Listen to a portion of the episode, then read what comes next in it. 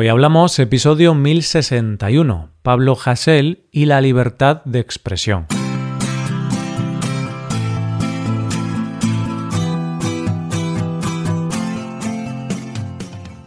Bienvenido a Hoy Hablamos, el podcast para aprender español cada día. Si te gusta este contenido y aprender con él, creo que puedes aprender todavía más si te haces suscriptor premium. ¿Por qué? Pues porque con la suscripción premium podrás ver la transcripción del audio, ejercicios y explicaciones de este episodio, y también podrás escuchar un audio exclusivo a la semana. Y si le dedicas tiempo y esfuerzo, creo que puede ayudarte a mejorar tu español y alcanzar el nivel que deseas. Puedes hacerte suscriptor premium en hoyhablamos.com. Hola amigos y amigas, ¿qué tal? ¿Cómo estáis? Uno de los derechos fundamentales de cualquier democracia es la libertad de expresión.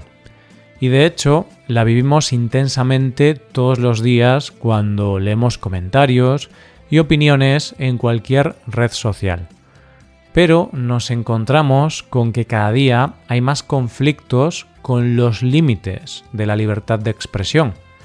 Un ejemplo de ello son las cuentas de Twitter bloqueadas por lo que se dice en ellas. ¿Hay que poner límites a la libertad de expresión? De ese debate vamos a hablar en el episodio de hoy, a través de un caso que está creando mucha polémica en nuestro país.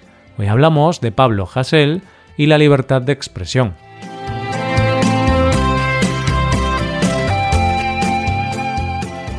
Existe una teoría física vinculada a la teoría del caos, llamada el efecto mariposa, y que tiene su origen en el proverbio chino que dice que el aleteo de las alas de una mariposa se puede sentir al otro lado del mundo.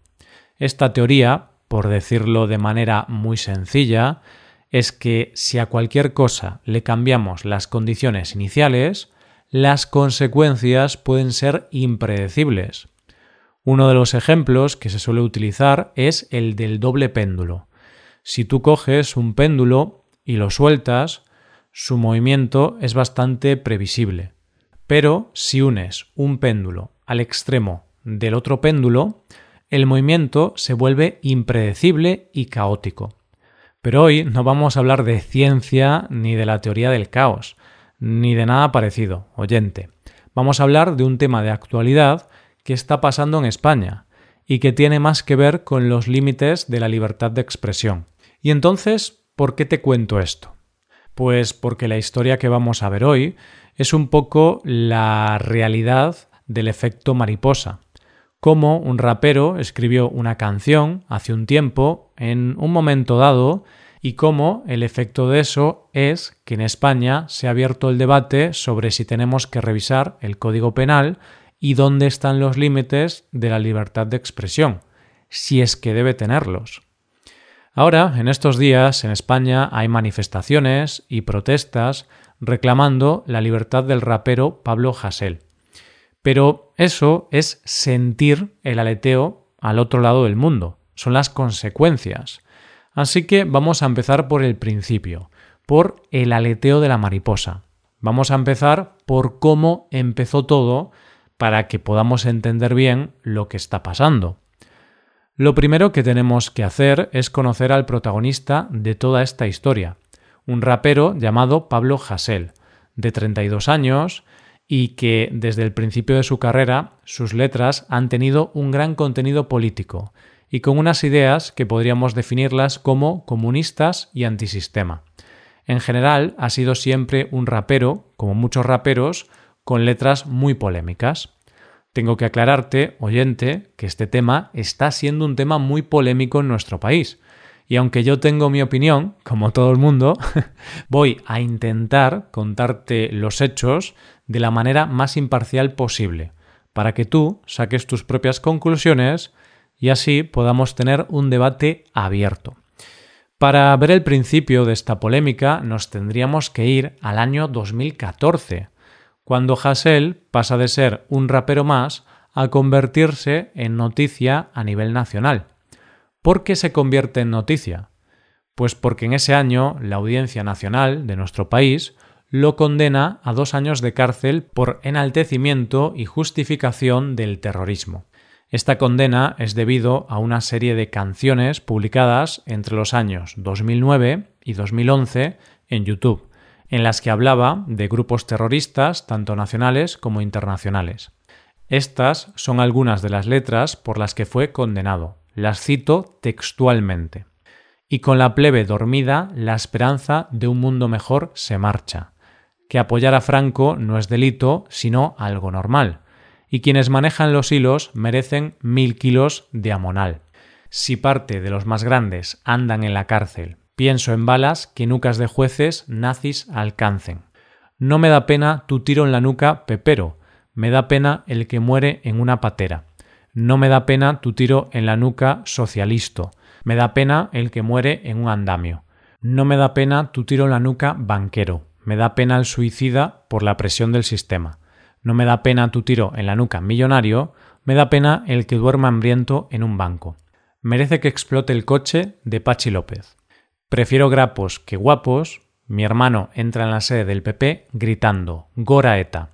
A mí no me venden el cuento de quiénes son los malos, solo pienso en matarlos.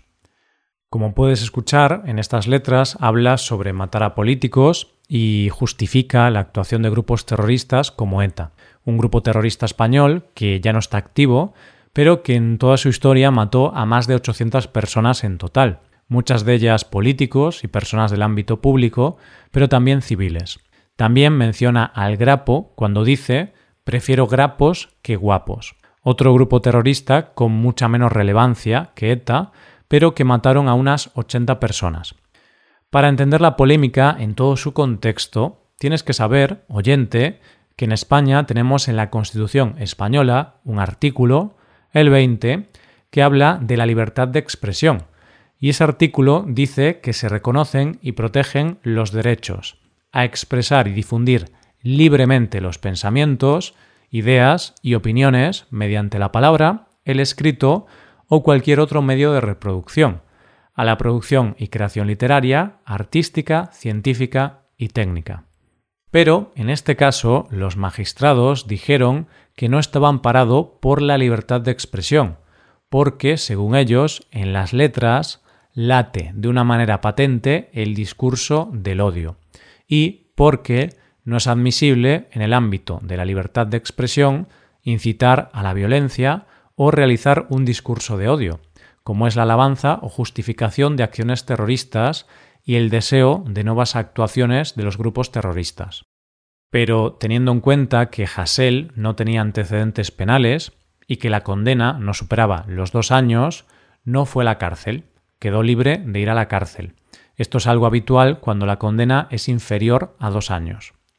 El caso es que en el año 2018 la Audiencia Nacional lo vuelve a condenar por enaltecimiento del terrorismo, solo que esta vez también estaba acusado de injurias a la corona y a las fuerzas y cuerpos de seguridad del Estado.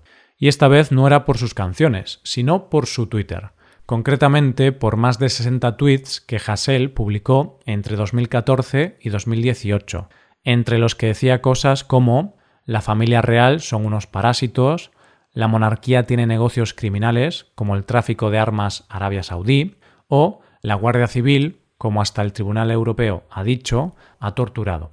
La Audiencia Nacional lo condenó a dos años y un día de prisión, más una multa de 24.300 euros. Hassel apeló la sentencia y finalmente quedó sentenciado por el Tribunal Supremo a nueve meses de prisión, seis meses de inhabilitación y a casi 30.000 euros de multa. El caso es que le dieron diez días para entrar en prisión voluntariamente, pero él se negó y se refugió en la Universidad de Lleida junto a un grupo de simpatizantes.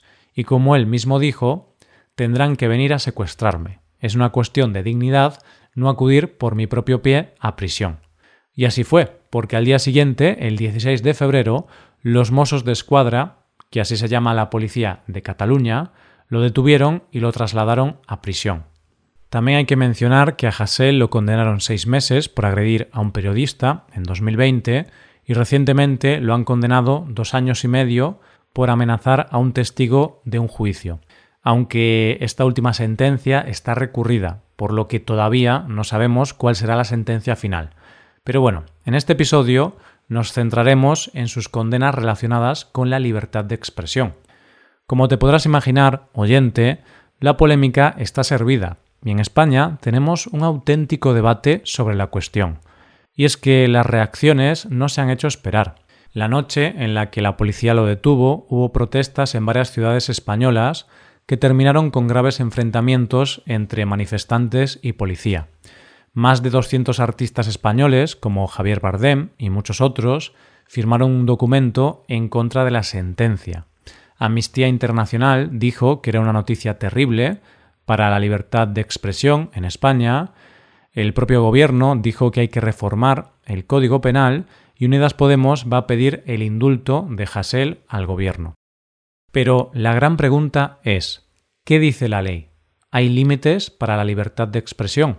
Según dicen los juristas, el derecho a la libertad de expresión es algo fundamental en cualquier democracia, ya que no solo está en nuestra Constitución, sino que también se recoge, por ejemplo, en la Carta de los Derechos Humanos.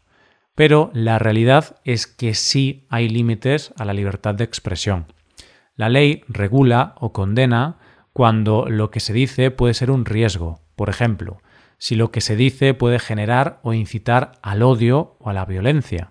Y no importa solo lo que se dice, sino que también importa quién lo dice, y por eso se valora a la persona que emite esos mensajes como personaje público y la influencia que pueda tener. De hecho, en el caso de Hassel, una de las cosas que se tuvo en cuenta es que en el momento en que se produjo el delito, Hassel tenía 54.000 seguidores en Twitter, por lo que tenía un alcance grande y ese es un dato relevante que tuvieron en cuenta para condenarlo.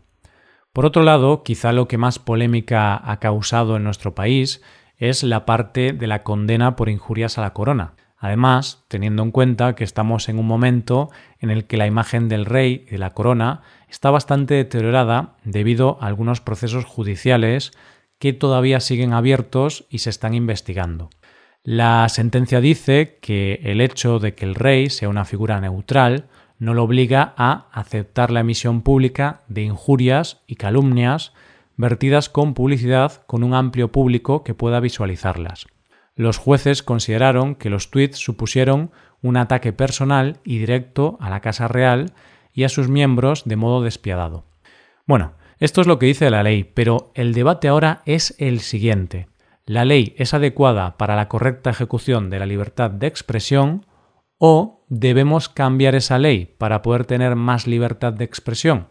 La realidad es que no es la primera vez que este debate salta en España, ya que ha habido casos de actores, humoristas, cantantes u otros artistas que se han tenido que enfrentar a la justicia por temas relacionados con los límites de la libertad de expresión.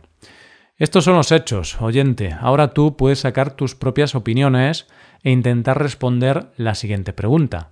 ¿Dónde está el límite de la libertad de expresión? Lo que está claro es que cuando Hassel publicó esas canciones o esos tweets, inició el aleteo de la mariposa, porque independientemente de todo lo que te he contado, estoy seguro de que esto va a generar un debate social que va a traer consecuencias. Es lo que tiene el efecto mariposa que un aleteo puede provocar un tsunami. Hasta aquí el episodio de hoy y ya sabes, si te gusta este podcast, si te gusta el trabajo diario que realizamos, nos ayudaría mucho tu colaboración. Para colaborar con este podcast puedes hacerte suscriptor premium. Los suscriptores premium pueden acceder a la transcripción y ejercicios y explicaciones. Hazte suscriptor premium en hoyhablamos.com. Muchas gracias por escucharnos. Nos vemos en el episodio de mañana. Pasa un buen día. Hasta mañana.